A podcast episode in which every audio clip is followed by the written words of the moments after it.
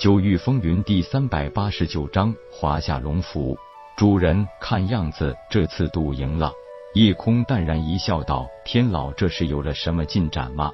是的，经过封天鼎的探测，这枚玉简绝对是好东西。只可惜这是一种跨界物品，此界生民不但很难掌握，就算是打开玉简都做不到。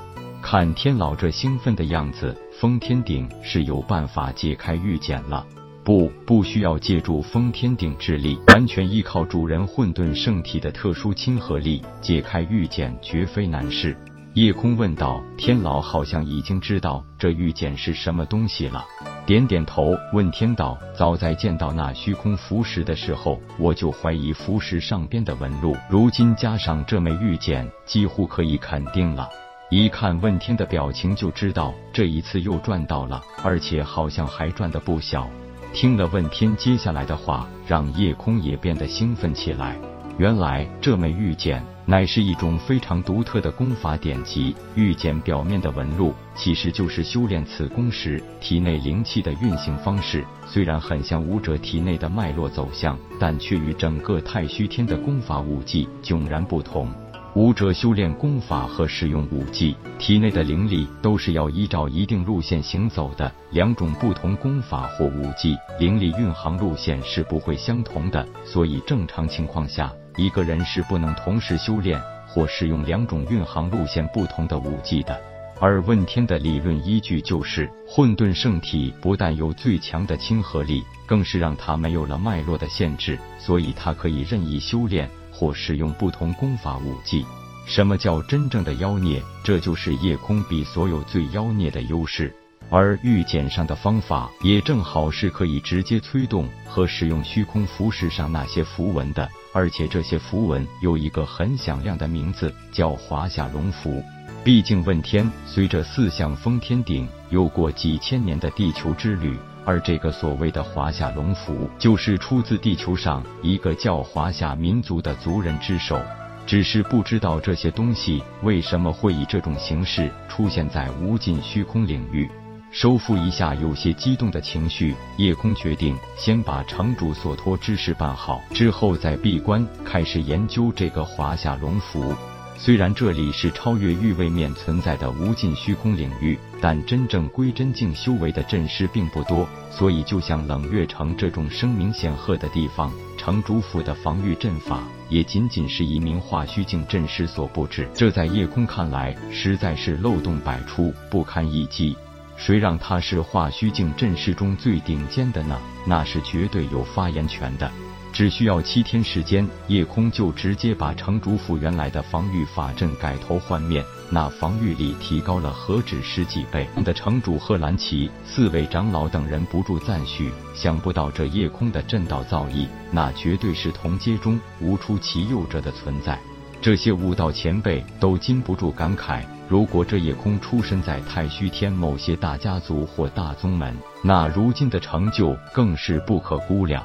能从一个贫瘠的小界面一步步走到今天，固然有很多气运，但他自己付出的也肯定比一般家族子弟多得多。完成了城主的托付，从沐风手里接过那拓印的七种符文的卷轴，直接选择了闭关。而这段时间，沐风对月影的追求也更加是全面展开。虽然月影心里有夜空，不过就连他自己也不清楚那到底是不是真爱，而且自己的心意从来没有得到过他的任何回应。如今有这么一个英俊潇洒、天赋极高的青年苦苦追求，又怎么能让他不心动？自此，月影也就少了那一丝抵触，开始学着接受沐风的追求。夜空闭关，池琴和香儿变得无所事事，也只好安静的守在他密室之外。现在能做的，也就是替自己心里最重要的那个人护关了。而铁牛、鹏雕王和球球，他们三个是一直没闲着。不只是球球，就连鹏雕王也怂恿着铁牛去全场打拳。来，铁牛就闲得浑身不自在。又哪里经得起球球和鹏雕王的撺掇？所以直接带着他们遍访冷月城的地下拳场。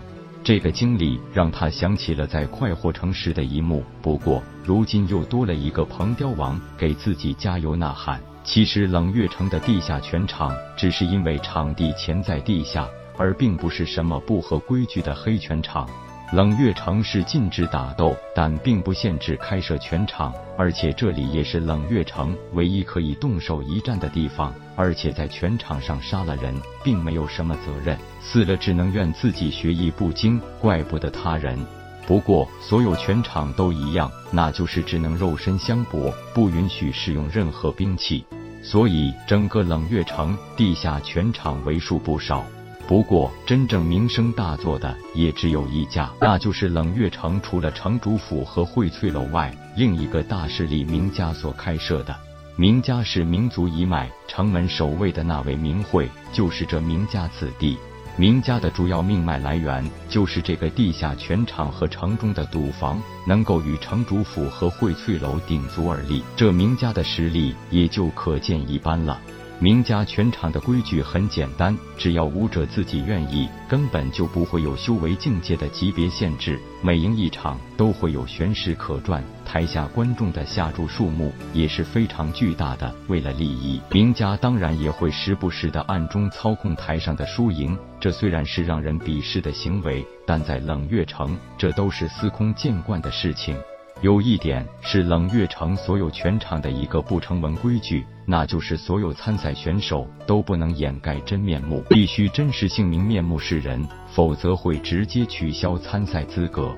当然，这里也没有什么连胜的说法。站在台上的拳手，除了高过其本人修为的，不允许直接上台外。如果有人觉得可以越级一战，都可以直接上台挑战。当然，上的选手如果也有信心越级一战，也可以接受来自高级高阶武者的挑战。铁牛憨笑道：“这个规矩俺喜欢。其实打拳就打拳，弄那么多规矩干啥？”